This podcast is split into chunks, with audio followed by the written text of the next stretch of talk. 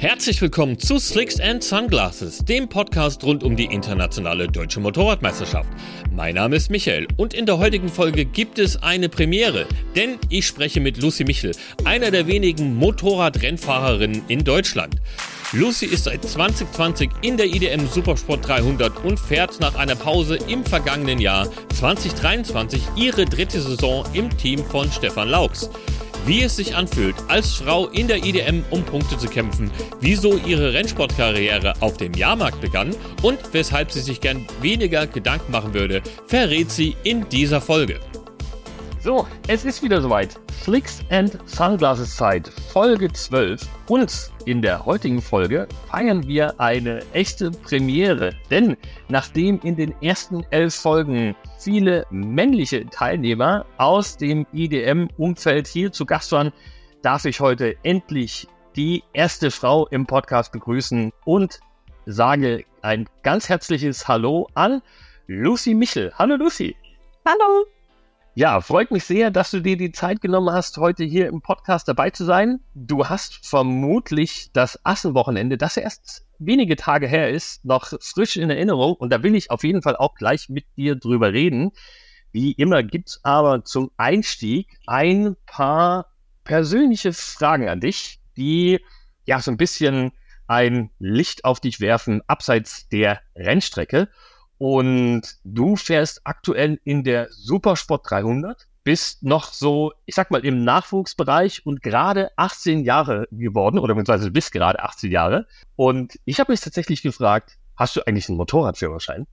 Ja, tatsächlich schon. Ich habe nämlich einen 125er Führerschein. Den hast du dann wahrscheinlich auch schon mit 16 gemacht, so in dem Alter nehme ich an, ne? Ja, mit 17. Und kleiner Funfact, ich bin auch in der praktischen Prüfung einmal durchgefallen. Nein, das ist ja ein Ding. Äh, du warst nicht so schnell auf ich, weil das ist ja dein Beruf sozusagen. Wie kam es dazu? Ja, doch, ich bin bei der 30er Zone 50 gefahren, weil ich das Schild nicht gesehen habe. Ah, das ist ja, das ist ja verrückt. Also die Übung und so, das wäre natürlich für dich mit deinem Fahrkönnen überhaupt gar kein Problem gewesen, aber ein kleines Schild übersehen. Genau. Okay, okay. Und früher hieß es 1B-Führerschein, jetzt ist es, was ist das? A2 ist das, ne? Äh, ja, genau, A2. Den hast du gemacht, um bei dir in der Ecke mobil zu sein. Wahrscheinlich, du kommst ja aus dem Erzgebirge, ne? Genau, also bei uns fährt dreimal am Tag so ungefähr der Bus und da kommt man halt fast nirgendwo hin oder schlecht. Deswegen habe ich den Führerschein gemacht gehabt. Wie ist das für dich, wenn du im Straßenverkehr unterwegs bist? Ne, du kannst ja sehr gut Motorrad fahren, bist sehr versiert, ich sag mal, unter allen Bedingungen. Hm, was ist schlimmer für dich? Ein Zweikampf oder, wie soll ich sagen, ein Mehrkampf auf der Rennstrecke oder das tägliche Überleben im Straßenverkehr?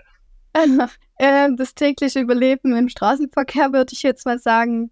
Also zum Beispiel, wenn man jetzt Motorrad fährt, da muss ich schon ehrlich gesagt wirklich darauf achten, in der Ortschaft 50 zu fahren, weil auf der Rennstrecke achtet man ja nicht, wie schnell man fährt. Okay, also es liegt tatsächlich dann auch eher dran, dass du, weil du es gewohnt bist, eher zügiger fahren möchtest und nicht an den anderen Verkehrsteilnehmern. Ja, genau. und ja, das bringt mich auch so ein bisschen zur, zur, zur nächsten Frage. Da ist ja so ein bisschen diese Tendenz zum Schnellfahren, so zum Ausleben deiner, deiner Passion und deiner Leidenschaft, das ist ja quasi eine Fähigkeit ne? oder eine, eine Charaktereigenschaft, dass man so diesen Rennfahrer-Mindset hat und Spaß am Schnellfahren. Und wenn du einen Wunsch frei hättest und könntest dir eine Fähigkeit oder eine Charaktereigenschaft wünschen, was wäre das denn? Nicht so viel nachzudenken. Okay. Aber spannend. Ist, ist das was, was dir im Rennsportrahmen besonders auffällt oder wo du fühlst oder denkst, das bremst dich ein? Ja, auf jeden Fall, weil wenn man, umso mehr man beim Fahren halt nachdenkt, umso langsamer wird man halt, weil man so, mhm.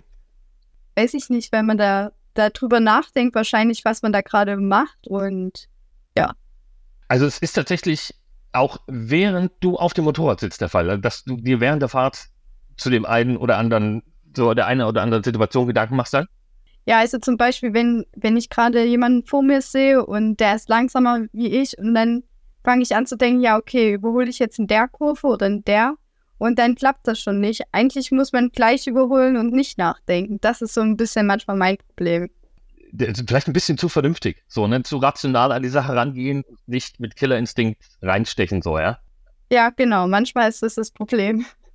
Spannend, denn das bringt mich zu was, wozu ich dich auf jeden Fall auch noch was fragen muss, denn ich habe mir natürlich so ein bisschen angeschaut, wie jetzt die letzten Wochenenden gelaufen sind, so auch wie die Zeit vorher gelaufen ist. Und da ist mir äh, was, was aufgefallen. Ich habe aber, bevor wir in dieses Motorradthema richtig tief einsteigen, ja noch zwei, nein, drei weitere Fragen zu deinem, zu deinem Leben, sage ich jetzt mal. Wie sieht es denn bei dir aus? Hast du denn einen Glücksbringer für etwaige Situationen? Gibt es sowas bei dir? Ja, das gibt's. Und verrätst du uns auch, was es ist? Nee, weil wenn man das verrät, dann bringt es kein Glück mehr. Ist das so, ja? Also ich denke so darüber. Ah, okay, okay, okay. Also die, ein Teil der Frage gelöst, aber nichtsdestotrotz ein, ein kleines Geheimnis in dem Rahmen noch übrig geblieben. Äh, du musst ja neben deinem Hobby, weil du bist ja keine hauptberufliche äh, Rennfahrerin, auch wenn die IDM natürlich sehr, sehr professionelles Verhalten abverlangt und professionelle Vorbereitung, musst du ja auch deinen Alltag bestreiten und ähm, gehst ja auch arbeiten, beziehungsweise hast eine Schule besucht und, und Ausbildung gemacht.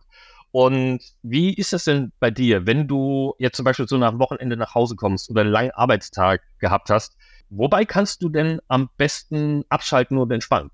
Ähm, am besten eigentlich beim Sport oder meine Runde joggen oder sowas.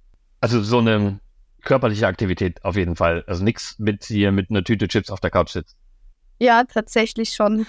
Die Tüte Chips bringt mich aber, und die Couch vor allen Dingen, bringt mich aber auch schon direkt so zur äh, letzten persönlichen Frage. Da geht es dann auch schon in den Motorradbereich. Und zwar habe ich mich gefragt, was du denn lieber schaust. MotoGP oder Superbike-Weltmeisterschaft? Ähm, ich persönlich äh, ähm, finde beides gut, aber mhm. manchmal ist Superbike ein bisschen spannender wie MotoGP. Also ich mhm. kann mich da nicht entscheiden.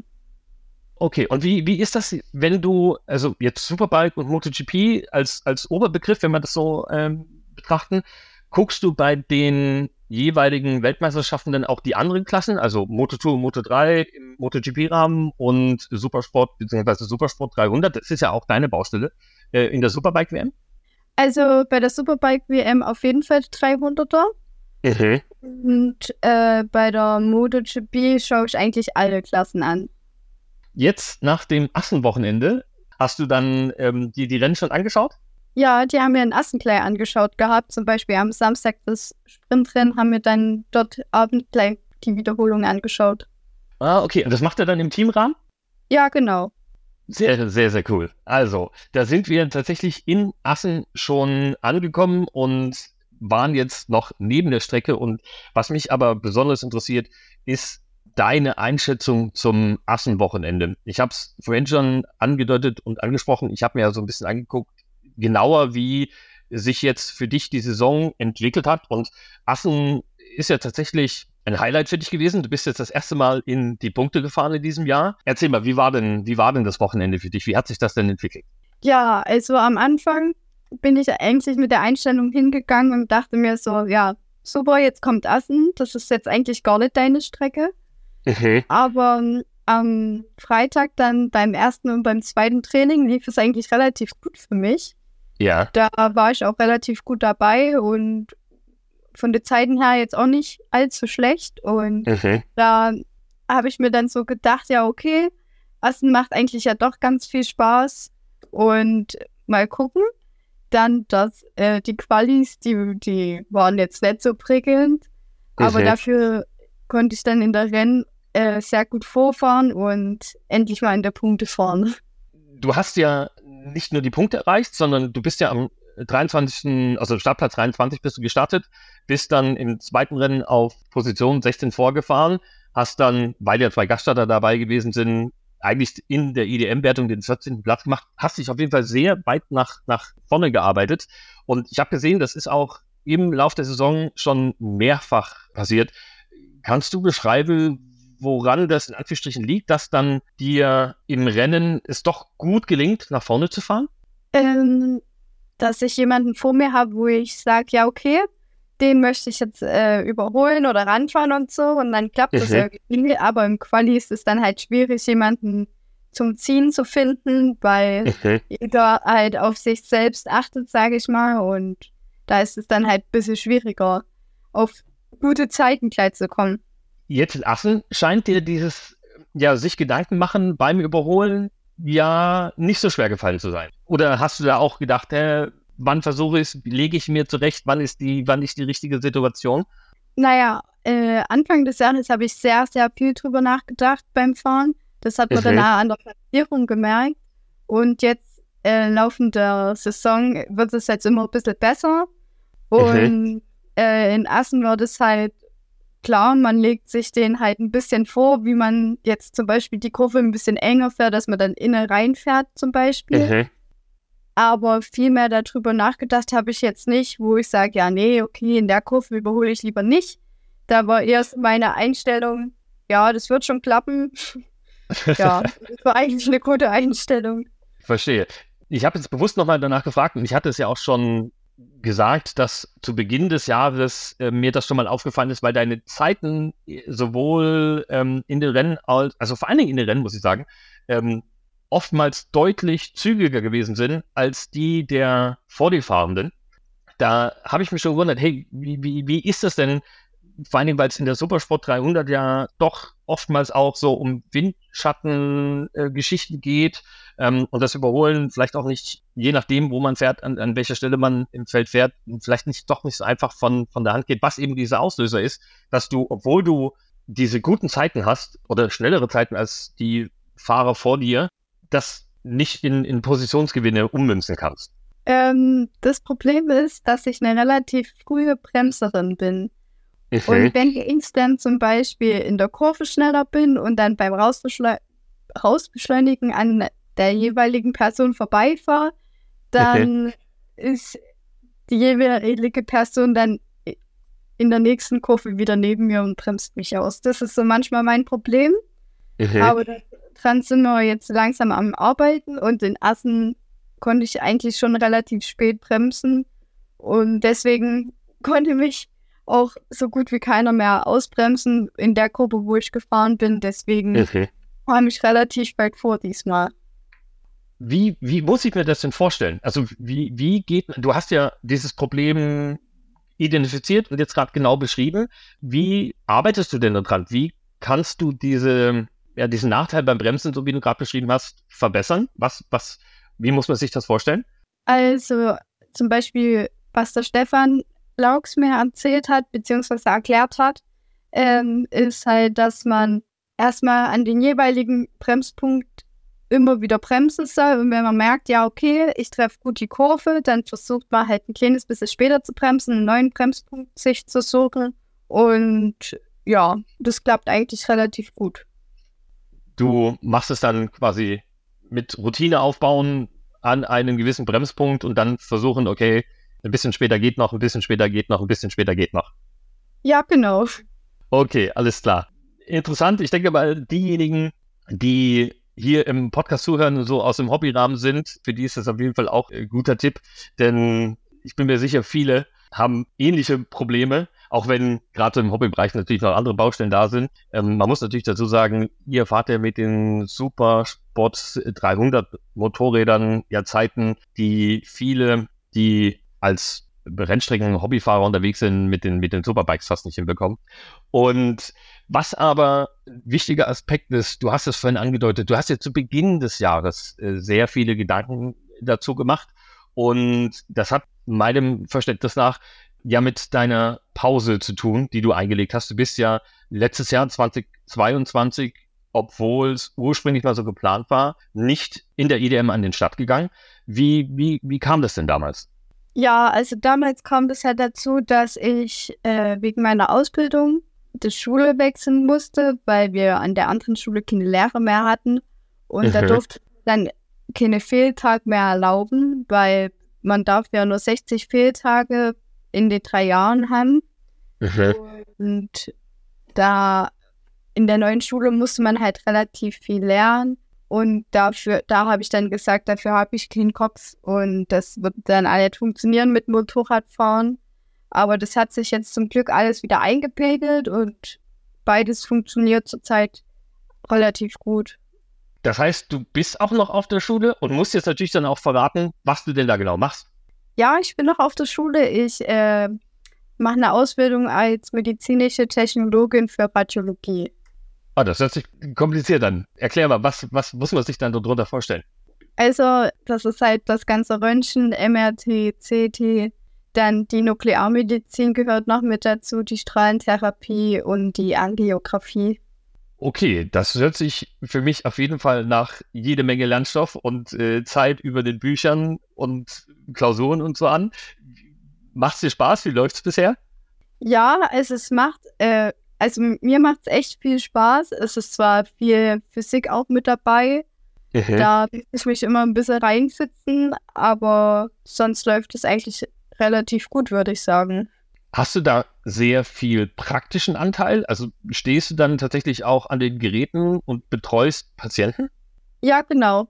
Also jetzt bin ich erstmal ein halbes Jahr auf Arbeit mhm. und dann haben wir im Oktober wieder Schule und ja, das macht mir echt viel Spaß. Jetzt ist das ja ein nicht unbekannter Ort für viele Sportler, Profisportler und auch Motorsportler. Der eine oder andere hat ja doch mal eine Verletzung, wo man mal zum MRT muss, wo man geröntgt werden muss. So Knochenbrüche kommen ja doch nicht ähm, so selten vor. Wie, wie ist das denn? Hast du schon Motorsportler bei dir als Kunden gehabt? Also wir haben viele Motorradfälle, mhm.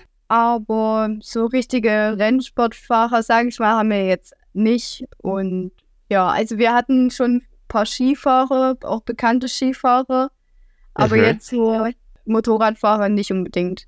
Also Skifahrer macht ja an der Stelle auch deutlich, äh, deutlich mehr Sinn im Erzgebirge und wir wünschen es natürlich auch keinem, erstens aus gesundheitlichen Gründen und es ist natürlich auch immer mit einer Pause verbunden, der man dann keinen, keinen Rennsport sozusagen betreiben kann. Und das bringt mich aber wieder zu dieser, zur eingangs angedachten Frage.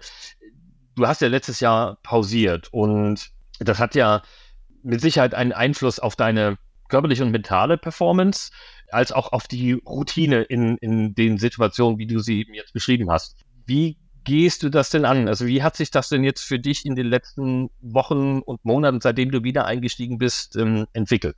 Ja, also ich würde sagen, am Anfang war es relativ schleppend, wieder in so eine hohe Konkurrenz einzusteigen, würde ich mal sagen, weil ja jetzt auch dieses Jahr viele WM-Fahrer auch mitfahren, die echt eine ganz schöne Pace vorlegen. Und aber jetzt läuft es langsam besser und ich pfütze mich wieder rein und ja. Du hast vorhin angedeutet, dass es sich jetzt entspannt hat, die Situation, auch mit, mit der neuen Schule. Wenn du das im Vorfeld gewusst hättest, dass es doch irgendwie so in diese Richtung funktioniert, hättest du, oder anders gefragt, bereust du das, dass du dieses Jahr Pause einlegen musstest oder eingelegt hast? Ähm, auf einer gewissen Weise schon, ja. Weil du, weil du so ein bisschen den Anschluss an, an, an die, ans Level in der Supersport 300 in der IDM verloren hast? Ja, genau. Äh, du hast die WM-Fahrer gerade angesprochen. Wie fühlt sich denn die IDM Supersport 300 jetzt im Vergleich zu 2021 grundsätzlich für dich an? Würdest du sagen, mal abgesehen von den WM-Fahrern, ähm, dass die Pace grundsätzlich höher geworden ist? Na, das kann man jetzt so schlecht sagen. Ähm, aber ich denke an sich, dass die Pace schon etwas höher geworden ist wie im Jahr 2020, 2021, ja. Und bei den Fahrern, mit denen du da im Fahrerlager unterwegs bist, das sind ja Alex Lehmann zum Beispiel, Dirk Geiger, die kennst du ja noch aus deiner, ich sag mal in Anführungsstrichen, aktiven Zeit. 2020 bist du in die IDM, äh, IDM eingestiegen. Wie ist denn da bei euch so untereinander der ähm, Austausch? Du bist jetzt ja eine von wenigen weiblichen Teilnehmern im IDM-Staffelfeld. Gibt es da für dich Unterschiede? Würdest du sagen, ähm, der Umgang mit dir ist anders als mit den anderen Fahrern, vielleicht auch auf der Strecke?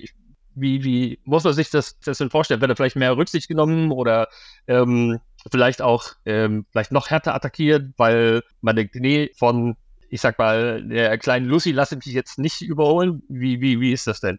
Ähm, also auf der Strecke ist es eigentlich, also würde ich jetzt sagen, man würde es nicht merken, ob ich jetzt ein Junge oder ein Mädchen bin vom Überholen okay. her. Klar, manche stechen halt ein bisschen härter rein, aber ich denke, das würden die jetzt auch machen, wenn da vorne jetzt ein Junge fahren würde. Mhm.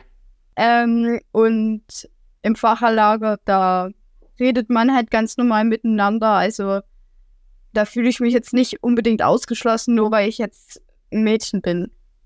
Findet da grundsätzlich Austausch im Sinne von Fahrtechnik oder Tipps und Tricks ähm, auf der Strecke statt? Ich habe oftmals das Gefühl, dass äh, vor allen Dingen in, in, im Supersport 300 Fahrerlager äh, sehr, sehr, ich sag mal, enge Freundschaften bestehen und grundsätzlich der Umgang der Fahrer im IDM-Fahrerlager, also über die Supersport 300 auch bis in die Superbike, ein sehr, sehr ähm, freundschaftlicher Umgang ist und ähm, ja, sehr familiäre, familiäre Atmosphäre herrscht.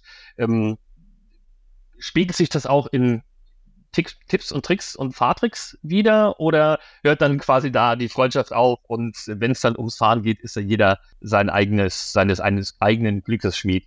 Also man kann auf jeden Fall nicht jeden fragen, das ist natürlich klar. Okay. Aber halt, denen man halt wirklich gut auskommt, sage ich mal, die verraten einen dann halt auch so, ja, wie fährst du die Kurve, ja, so und so. Also das ist eigentlich nicht das Problem und man geht halt wirklich immer freundschaftlich miteinander um und zum Beispiel, wenn man sich mit jemandem gut versteht, fahren wir auch manchmal mit dem Quali zusammen raus und ziehen uns gegenseitig. Also von daher, ja. Also passt der Eindruck tatsächlich, dass da, obwohl es ja ein Konkurrenzkampf auf der Strecke ist, ähm, dass dann aber doch auch so ist, dass die persönliche Beziehung und die freundschaftliche Basis da schon dazu beiträgt, dass alle sich weiterentwickeln können. Ja, also zwar nicht immer, aber in den meisten Fällen würde ich schon sagen.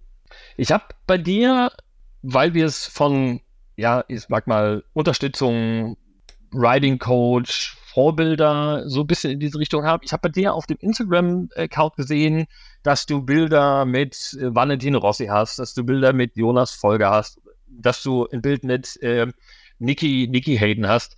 Wie ist das denn bei dir gewesen? Sind das Vorbilder und gewisser Anreiz da, denen nachzueifern und vielleicht auch, weiß nicht, den Fahrstil von denen irgendwie so äh, zu erlernen? Wie, wie muss man sich das vorstellen? Was ist denn bei dir so die treibende Kraft hinter deiner Rennsportambition?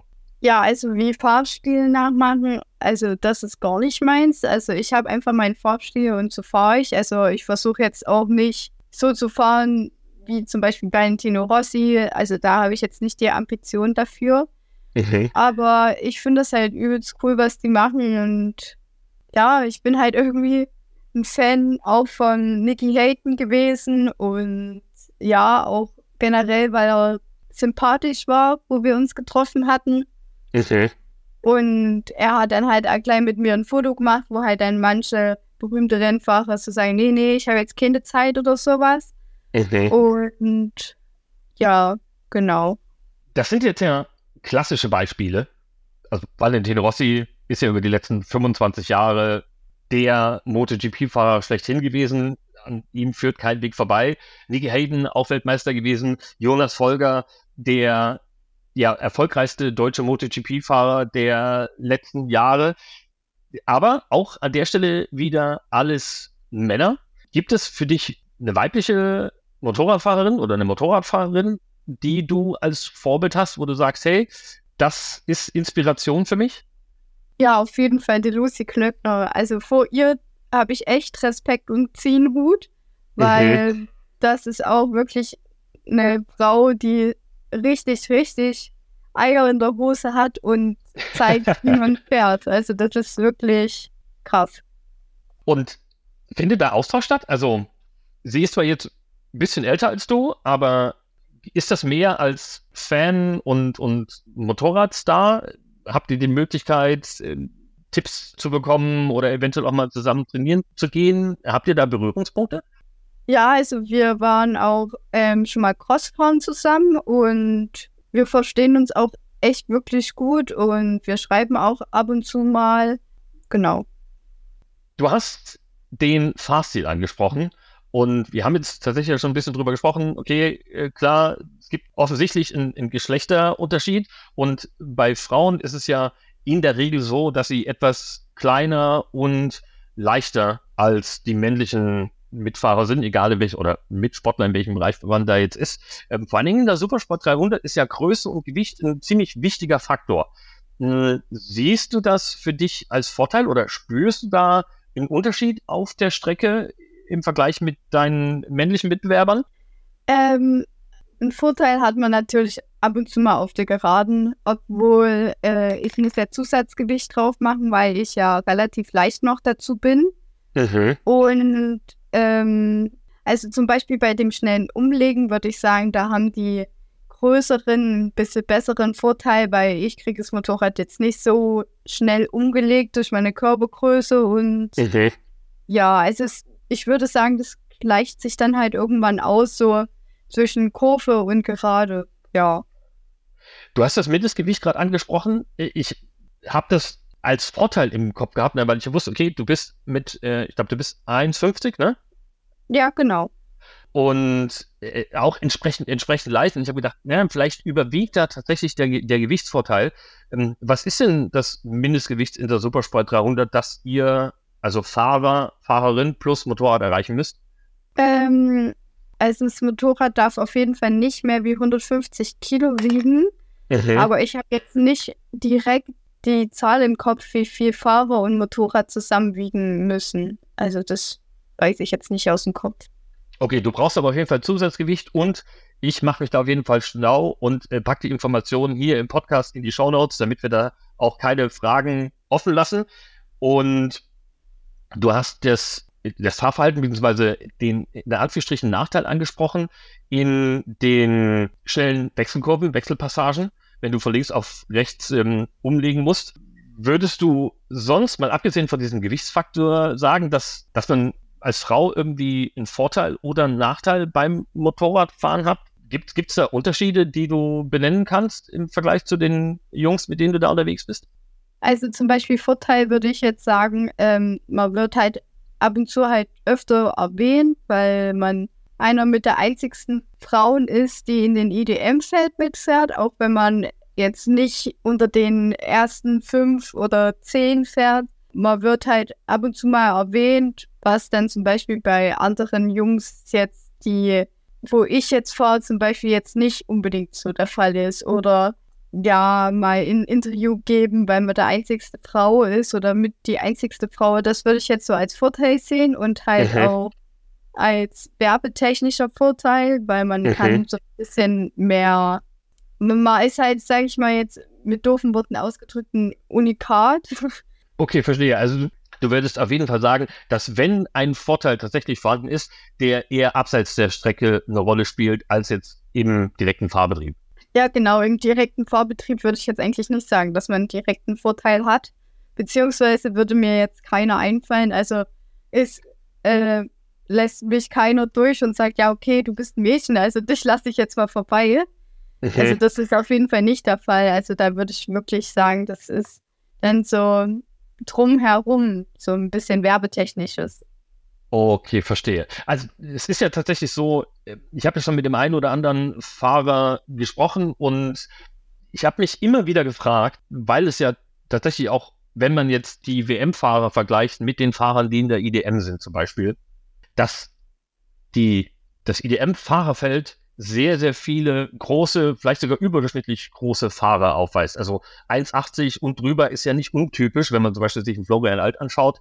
Und ich bin immer davon ausgegangen, dass diese Größe, weil eben im WM-Fahrerfeld so viele kleinere Piloten sind, äh, vielleicht irgendwie so ein, so ein Nachteil ist. Aber mir wurde eben auch oft gesagt, dass das eher das Gegenteil der Fall ist. Also dass zum Beispiel im Nassen der etwas größer gewachsene Fahrer eher einen Vorteil hat, das Motorrad unter Kontrolle zu halten und eben von der Körpergröße profitiert. Also ist so, wie du es jetzt gerade beschrieben hast, dass deine der Gewichtsfaktor wird durch das Reglement quasi aufgehoben und die Körpergröße vielleicht sogar eher ein, ein, ein Nachteil ist bei dir.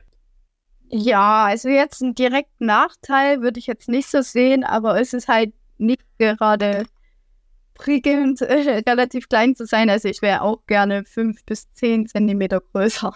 Als Rennfahrerin? Ja, genau. Okay, verstehe.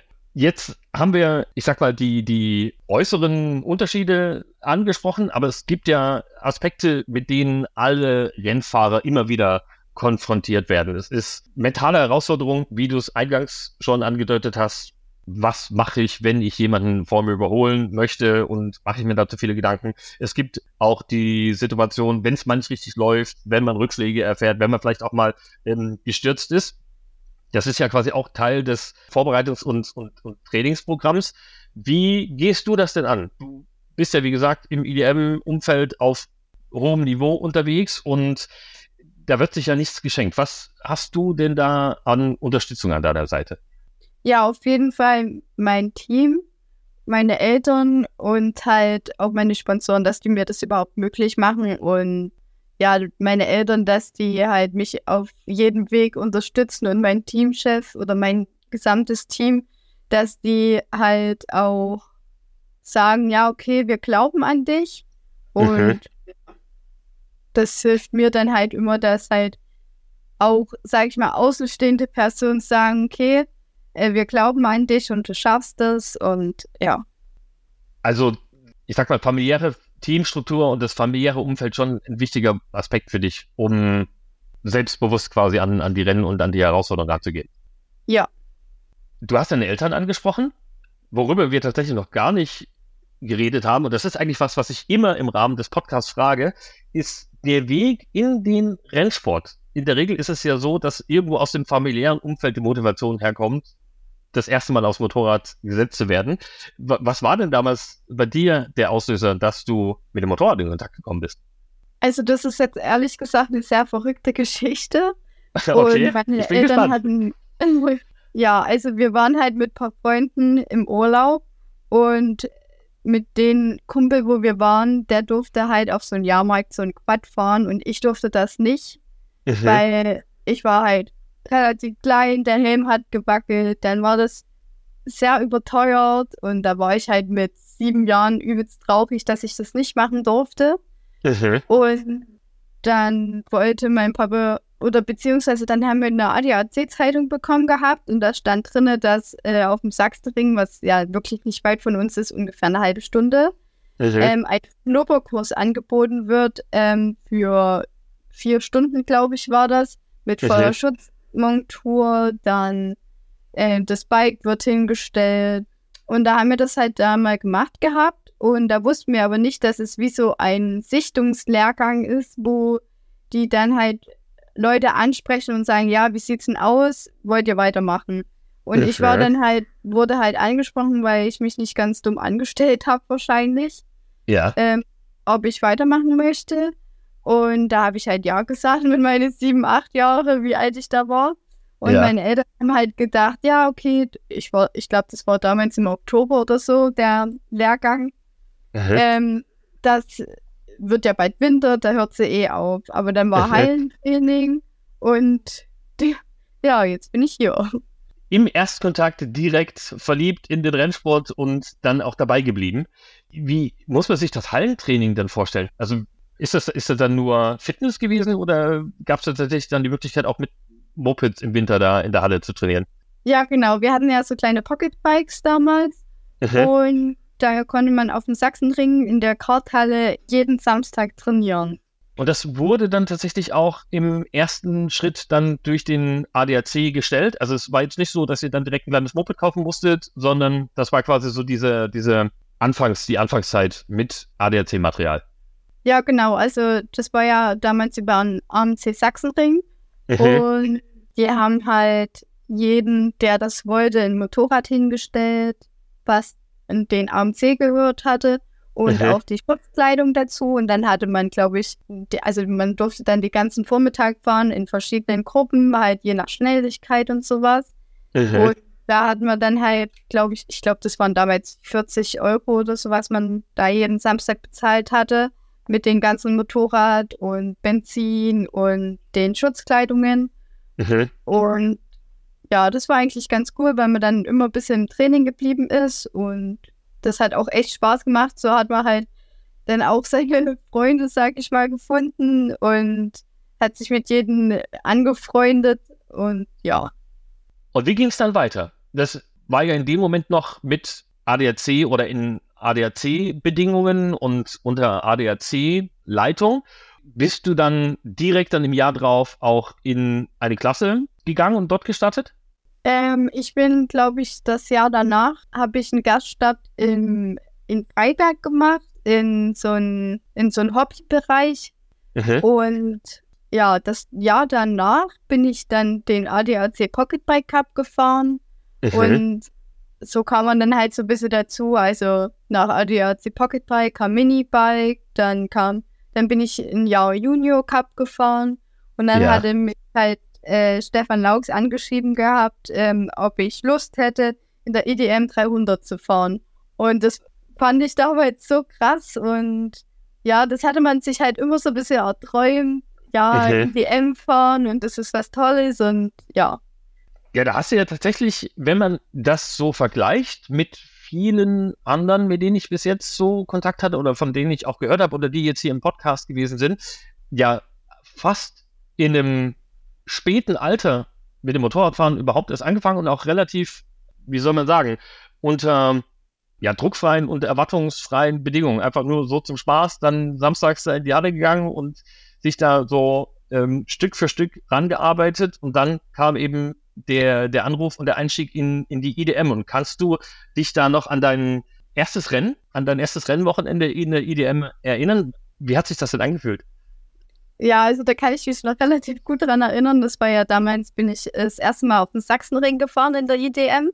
Mhm. Und äh, davor bin ich noch nie auf den Bike gefahren. Also ich bin zwar schon mal den Yamaha R3 das Motorrad gefahren, aber das hatte ja 10 PS weniger. Ja. Und da war ich halt wirklich richtig aufgeregt an den Wochenende, beziehungsweise vor dem ersten Training. Ich glaube, ich bin 20 Mal aufs Klo gerannt, weil ich so aufgeregt war. Ähm, ja, aber wenn man da einmal drauf sitzt und bei einem Sachsenring, da gucken ja auch wirklich viele Leute zu. Und ja. das hat halt einen auch nochmal ein bisschen motiviert. Und ja, also ich muss sagen, für mein erstes Rennwochenende lief es eigentlich gar nicht so schlecht, wie erwartet. Ich habe jetzt eigentlich damit gerechnet gehabt, dass ich ja Letzte werde. Und ich ja. habe aber damals zu meiner Mama gesagt, ja, ich hoffe, dass ich Vorletzte werde, weil Letzte klingt immer ein bisschen doof. ich glaube, ich war dann sogar auch 24 oder sowas von, ich weiß gar nicht, wie viele damals mitgefahren sind. Ich glaube auch 30 oder sowas. Und mhm. ja, da war ich schon stolz. Und so nahm die Geschichte dann ihren Lauf und du hast das Thema Supersport 300 als Ziel oder IDM Supersport 300 als Ziel deiner, deiner Karriere schon beschrieben. Jetzt bist du ja da angekommen. Wie soll es wie soll's denn weitergehen? Was hast du dir denn noch auf den Wunschzettel geschrieben? Ähm, ja, also jetzt nicht direkt auf einen Wunschzettel oder beziehungsweise ich würde halt gerne mal in der WM fahren wollen. Also in der 300er WM oder mal in der Frauen EM oder WM, was jetzt zum Beispiel mal rauskommen soll. Ja, genau. Das wäre also, so ein bisschen mein Ziel noch. Also da ist auf jeden Fall die Richtung nochmal ein, eine Stufe drüber gesetzt. Und das ist jetzt was, was dieses Jahr auf jeden Fall nicht mehr äh, passiert. Die Saison in der IDM läuft noch, aber es gibt nur noch das Finale in Hockenheim. Und nachdem du jetzt ja in Assen das erste Mal in die Punkte gefahren bist, wie sieht es denn für den Saisonabschluss am Hockenheimring aus? Was hast du dir denn da vorgenommen? Also ich hoffe, dass ich auch wieder unter die Punkte fahre. Das war eigentlich das einzigste Ziel, was ich mir für Hockenheim vornehmen werde. Mhm. Weil wenn man dann halt wieder unter Druck fährt, es wird nichts. Deswegen. Also draufsitzen, Punkte sammeln, Spaß haben und das letzte Rennwochenende am Hockenheimring genießen. Ja, genau. Sehr schön. Das ist natürlich auch eine Einladung tatsächlich fast an unsere Zuhörer und Zuhörerinnen, denn Saisonfinale in Hockenheim immer ein Highlight in der IDM und es gibt natürlich für die Veranstaltung, für die Abschlussveranstaltung auch noch Tickets. Wenn ihr also das Finale live erleben wollt, unbedingt auf der idm.de Seite vorbeischauen und noch Tickets sichern für das Wochenende, falls ihr nicht vor Ort sein könnt. Natürlich, wie immer, der Livestream auf YouTube, Motorrad Online, YouTube-Kanal, eine gute Option, um die Rennen zu verfolgen und Lucy Michel die Daumen zu drücken. Und das werde ich natürlich auch. Ich werde mir das natürlich vor Ort anschauen Und ja, bedanke mich bis dahin auf jeden Fall schon mal für das Gespräch. War super cool, dass du dir die Zeit genommen hast und dabei gewesen bist und ein bisschen Einblicke in dein Leben im Rennsport und in der IDM Supersport 300 gegeben hast. Vielen Dank. Ich bedanke mich auch, dass ich äh, mal mit dir reden durfte und äh, jetzt mal den Podcast mitmachen durfte. Das finde ich echt cool. Ein wichtiger Schlusssatz an dieser Stelle noch, wenn ihr Lucy Michel verfolgen wollt, dann habt ihr natürlich die Möglichkeit dazu auf Instagram ein Abo auf ihrem Kanal dazulassen. Das ist Racecat unterstrich. Nee, nur Racecat 16. Racecat 16. Also Instagram Racecat 16 und jetzt müssen wir ganz zum Schluss doch noch ein Geheimnis lüften. Wo kommt die Racecat her? Wo kommt das Racecat her? Damals beim AMC Sachsenring, der Ronny Heinrich, das war damals unser Pocketbike Unibike Lehrer, sag ich mal, oder Trainer. Mhm. Und der meinte immer, ähm, ich fahre wie eine Katze. Und mhm. da kam das irgendwie so ein bisschen zustande auf Racecat. Deswegen habe ich zum Beispiel auf meiner Boxentafel so eine Katze drauf. Und das fand ich eigentlich ganz cool. Und es hat ja nicht jeder so einen Namen. und ja. So ist er hängen geblieben. Und jetzt auch leicht zu merken. Also, ihr habt es gehört, RaceKid16 unbedingt auf Instagram vorbeischauen, ein Abo bei der Lucy da lassen und auf jeden Fall wieder dabei sein, wenn es das nächste Mal heißt Slicks and Sunglasses. Bis dahin, ciao und bis zum nächsten Mal. Tschüss.